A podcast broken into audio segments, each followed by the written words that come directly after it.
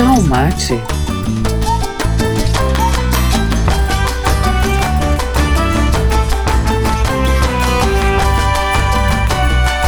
Esse é o podcast do Assan Círculo.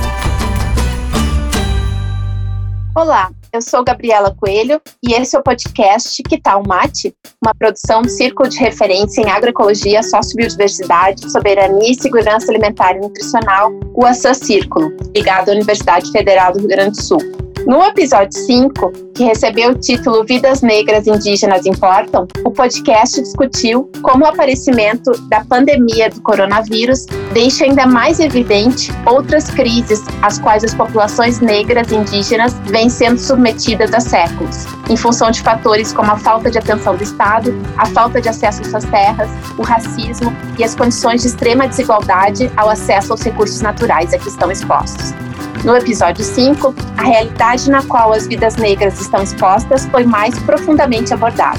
Então, nesse episódio, vamos dar seguimento a essas inquietações, buscando aprofundar o entendimento sobre os efeitos desses processos de colonização para os povos indígenas, povos originários dos territórios da América Latina, que têm seus direitos humanos assegurados por diversos marcos internacionais, como a Declaração Internacional dos Direitos Humanos e a Convenção 169 da Organização Internacional do Trabalho. E desde a década de 80, as constituições dos países desse continente vêm reconhecendo esses direitos, como os direitos à terra, aos costumes, línguas e tradições, inclusive reconhecendo os países como pluriétnicos e multiculturais.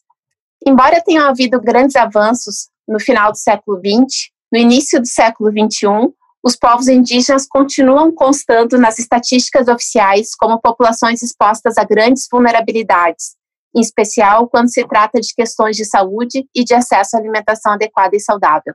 Isso nos leva a questionar como esses povos veem a condição de soberania e segurança alimentar e nutricional de suas aldeias, quais as problemáticas que agravam as condições de saúde de SAM, como são as terras que esses povos têm acesso, como as redes de apoio e cuidado têm interagido com os Guarani? Qual o papel do Plano Nacional de Espécies Ameaçadas de Extinção, o PAN Lagoas do Sul, no contexto das redes de apoio aos Guaranis no Rio Grande do Sul em Santa Catarina? Para falar desses temas tão caros a um país multicultural como o Brasil, nós convidamos o professor indígena e cacique Guarani da aldeia Pindotã, que fica no município de Riozinho, no Rio Grande do Sul, Felipe Brizoela, que acompanha políticas voltadas aos povos indígenas, como as de saúde, as educacionais, as territoriais, como Pâlagoas do Sul, e é doutora em ciência política, que trabalha na divisão indígena da Secretaria Estadual de Agricultura e Desenvolvimento Rural, atuando em políticas de etno-desenvolvimento das aldeias indígenas do Rio Grande do Sul, Márcia Londeiro. Márcia e Felipe, sejam muito bem-vindos. Felipe, para que quem está nos ouvindo possa entender um pouquinho melhor de que contexto nós estamos falando, você poderia nos contar resumidamente como tem sido a vida comunitária dos Guarani e as mudanças no contexto da pandemia, em especial no que cabe alimentação? Uma comunidade sem mata, é, com poucos recursos, por exemplo, de solo, não temos chão boas, para a cultura da casa, para plantações, não tem água suficiente, não tem mais vertente, não tem mais rio que passa pelas áreas, todos são ocupados pelo branco, né? E isso está bem claro, isso todo mundo sabe que quase cada aldeia não tem rio, não tem nascente, né? A única mata que tem mais uh, os recursos naturais é, aqui no bairro do Orso, Maquiné, Caraá e um pouquinho lá em Pacheca e também no exemplo, né, áreas indígenas Guarani, lá nos Camaquã, que é Água Grande, e também o Salto do Jacuí. E o resto é muito próximo da cidade também, muito perto, na beira da estrada principal, né? Eu vejo isso hoje já, eu sou professor e estudei bastante com próprios Guarani com Tiramoiqueiros, ouvindo eles. E eu, hoje eu estou repassando ao demais, aos povos brasileiros, para que entendam como é que a gente estamos sofrendo muito com essa questão da saúde ambiental, tá bom? Então, o que que nós vemos? A consequência a gente sabe muito bem que vai acontecer. tempo por tempo, ano por ano. A gente sabe. Por que que veio essas inundação, inundando todos, saindo água por todos lados, muitos deixaram sem casa, até perdida da família, vem seca, e então vem pela natureza muitas coisas já aconteceu. No outro país aconteceu também muitas coisas destruições pela natureza. Então isso, eu estou falando assim geral, né? Própria natureza vem cobrando. Né? As destruições que a gente faz, que o humano faz, que o Jiraquara faz. Quanto mais tu faz veículos, parece que tem mais condições de transportar as coisas, trazer as coisas, levar as coisas, né? Ir mais longe. Mas não.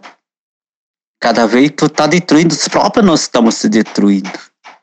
E aí vem causando um problema sério para o para os indígenas. Bem, assim, de forma geral, como tanto tecnologia hoje, várias questões vêm através disso, prejudicando e preocupando as comunidades. Cacique Felipe, agradecemos a sua contribuição nesse momento e, passando a palavra para Márcia, partimos da reflexão de que a soberania e a segurança alimentar dos povos indígenas é uma questão bastante complexa. E para avançarmos nisso, gostaríamos de saber qual é a situação das aldeias indígenas no Rio Grande do Sul e como essas aldeias, que recebem pouca atenção do Estado em épocas ditas normais, estão enfrentando este momento de pandemia? Aldeias indígenas são 157 aldeias, e quando a gente fala em aldeias, a gente está incluindo terras indígenas demarcadas, que são aquelas terras onde existe ainda um tamanho que possibilite a sustentabilidade daquela comunidade, né? E isso está cada vez mais difícil, como o Felipe estava falando. Depois as aldeias são diminutas, né? São aldeias que às vezes se trata de um hectare ou de um acampamento na beira da estrada, mas são aldeias e são comunidades que são consideradas dentro da nossa contabilidade de políticas públicas. Então, são 64 municípios no estado que têm aldeias indígenas e os Guarani têm 54 aldeias no estado.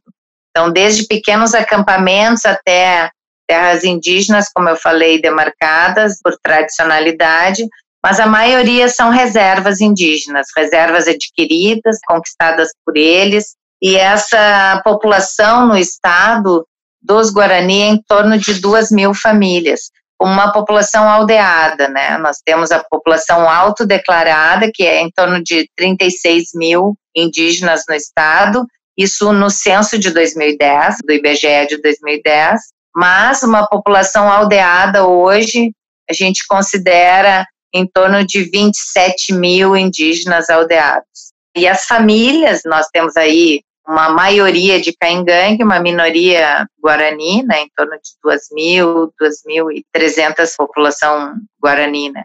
No total, são cerca de 5 mil famílias aldeadas, indígenas aldeadas, no Rio Grande do Sul bastante gente e muito pouca área, né? Muitos acampamentos ainda, muitas famílias vivendo em acampamentos, então uma situação bastante preocupante. Os povos indígenas têm sofrido com pandemias e com contágio de doenças, né? Os povos originários no país há muitos anos. Então, eles têm estratégias de sobrevivência que superam um pouco as nossas estratégias de apoio, né? Ainda bem porque mesmo em 2009, quando teve essa pandemia do H1N1, já foi a população mais atingida, né, por esses vírus, e eles têm as suas próprias estratégias de isolamento social que são muito importantes para eles, né. Em relação à relação com a nossa sociedade, o que a gente teve no início da pandemia foi uma grande preocupação, uma mobilização muito grande das entidades, da sociedade em geral, os próprios Guarani, os próprios indígenas do estado, eles se mobilizaram e construíram redes de apoio. São redes de apoio informais, através de grupos de WhatsApp, redes que cada aldeia construiu. Eu gostaria de lembrar que o Conselho Estadual dos Povos Indígenas tentou agregar e passar informações para conseguir minimamente que eles recebessem umas cestas básicas, que são muito básicas ainda, né?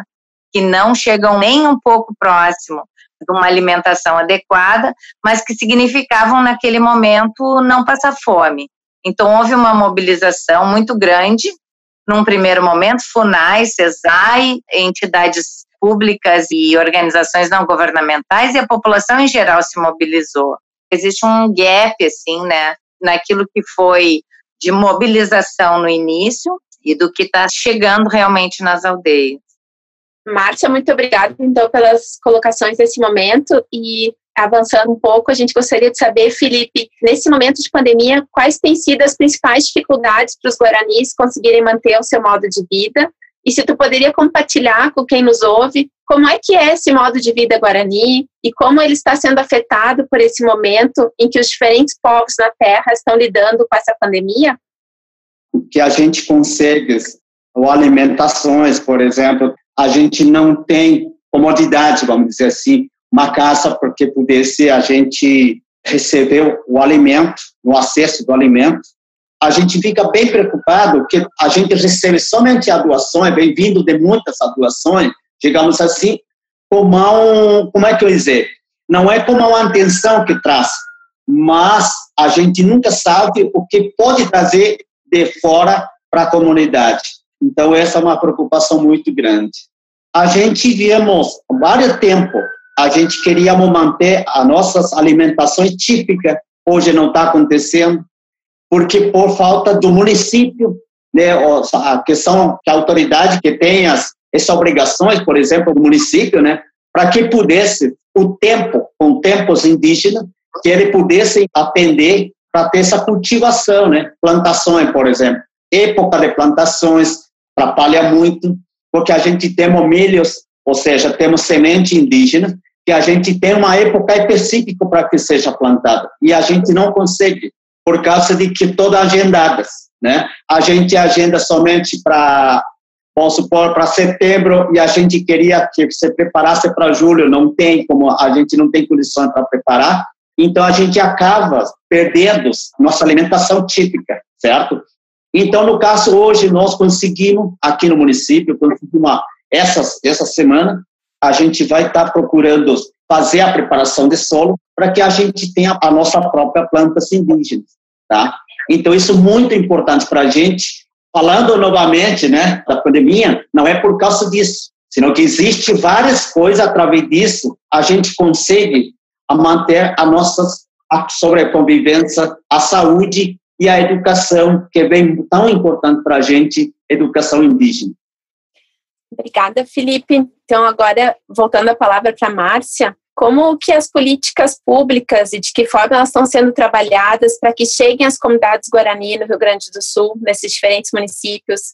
E nesse contexto, você pode falar um pouquinho também sobre o acesso dessas comunidades às redes de apoio?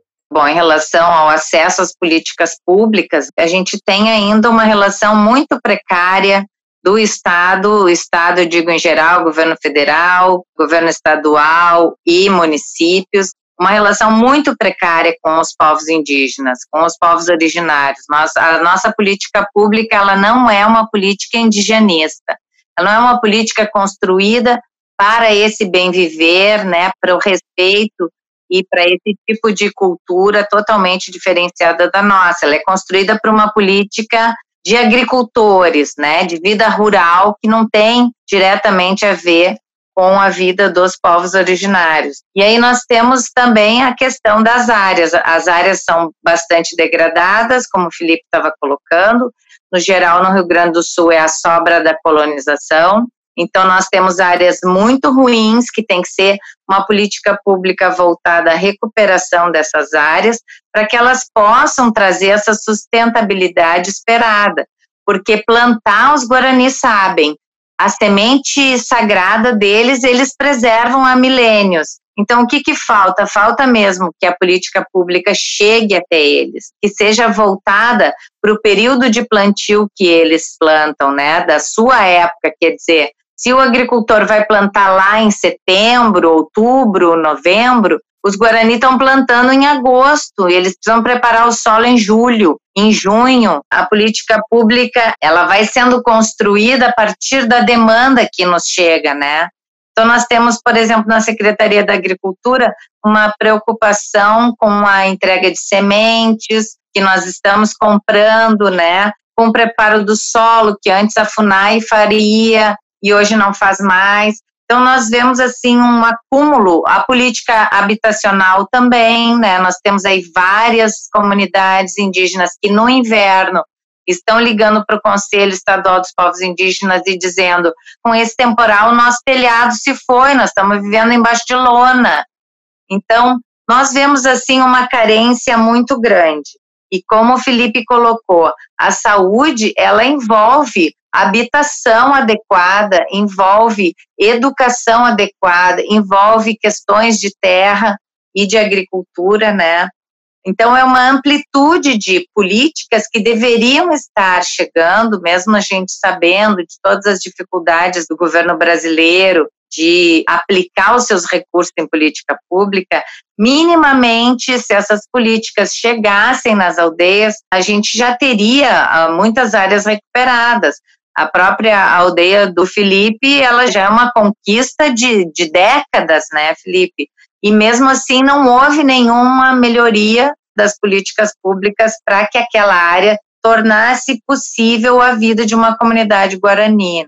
Para você ter uma ideia, aqui na minha aldeia são 24 hectares e não tem rio, não tem nem poço artesiano, não tem nem vertente.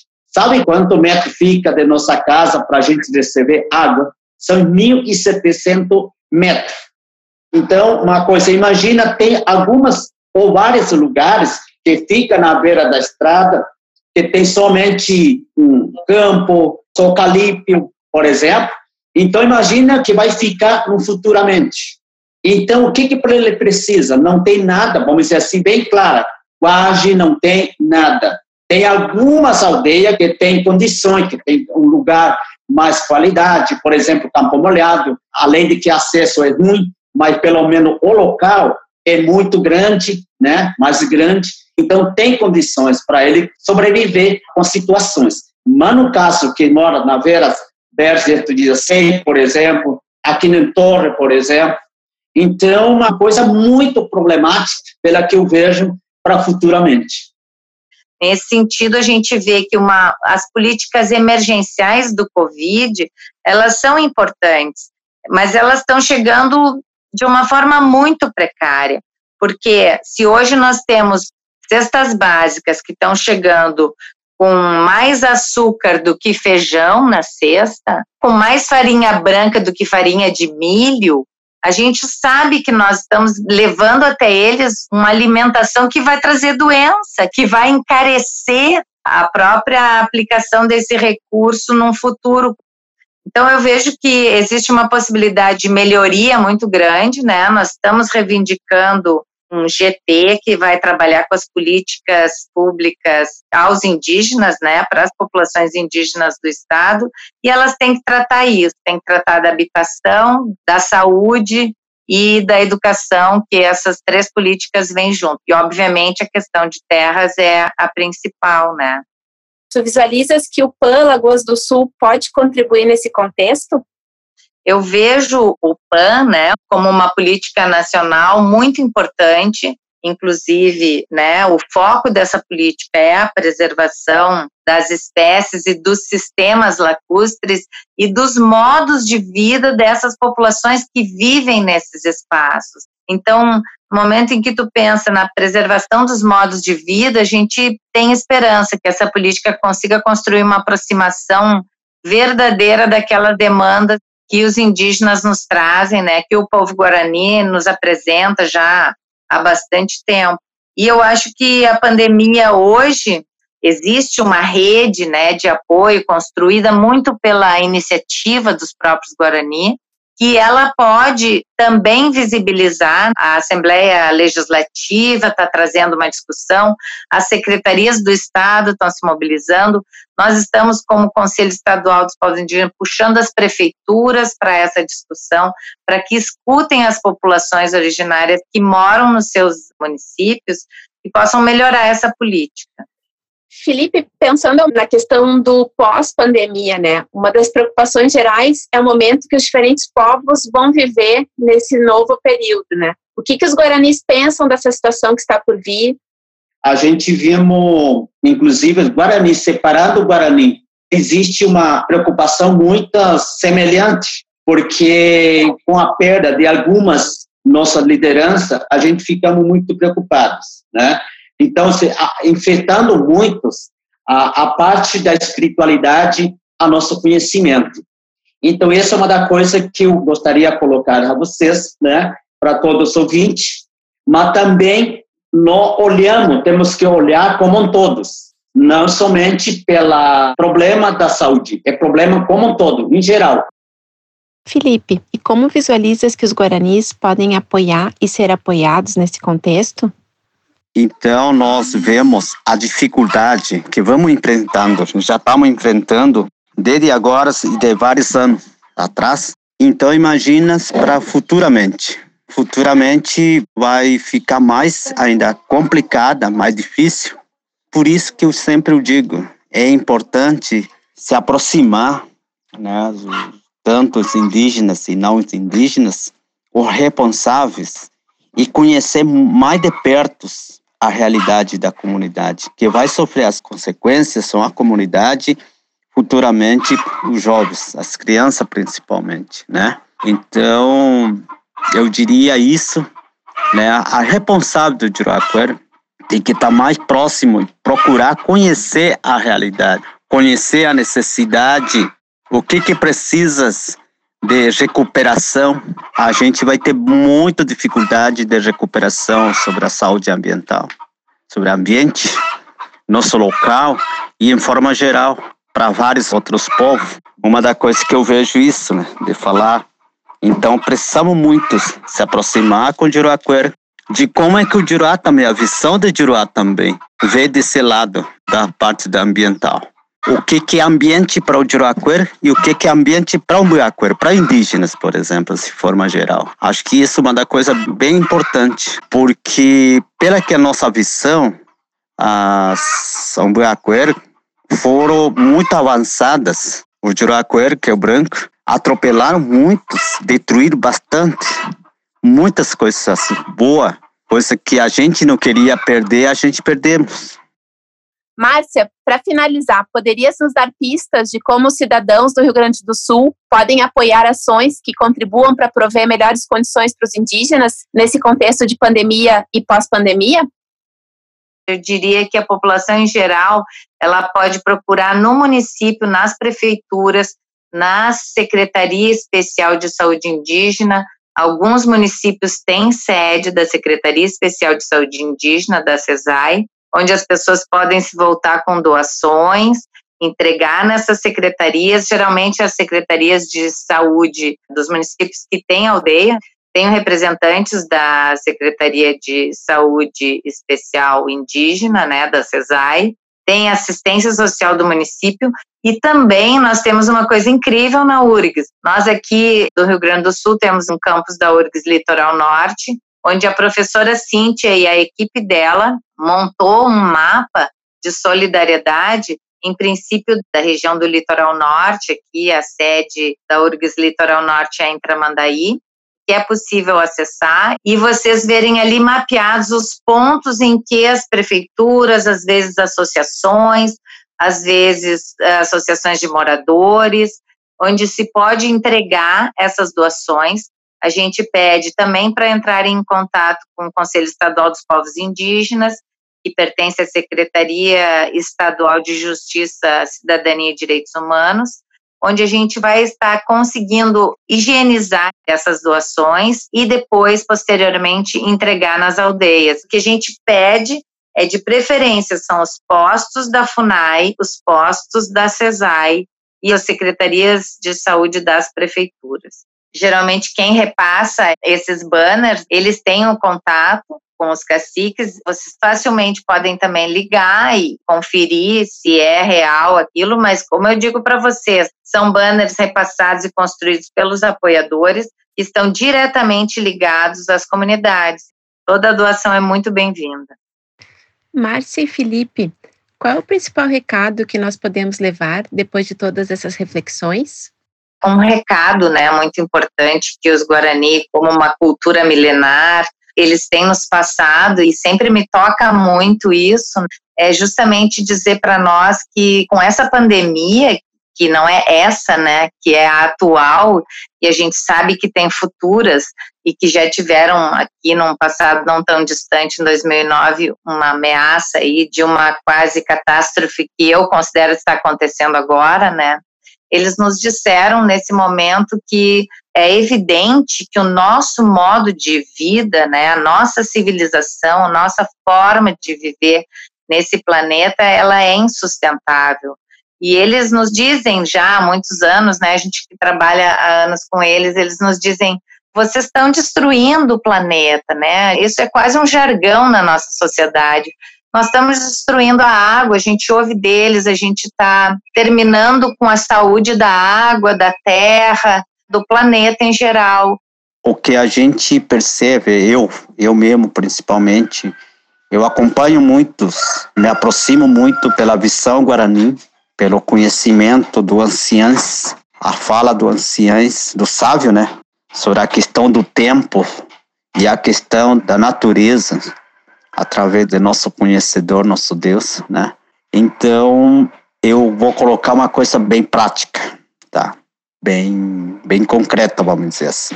A visão do Guarani faz muito tempo que a gente vinha observando que ia chegar uma época, ia chegar um tempo que vai estar tá no, no maior, maior dificuldade que a gente vai enfrentar. A gente já tinha essa visão. Por exemplo, o Juraquer, né, que não indígenas, existe várias produção com o tempo que vem prejudicando a saúde, educação, e várias outras questões principais.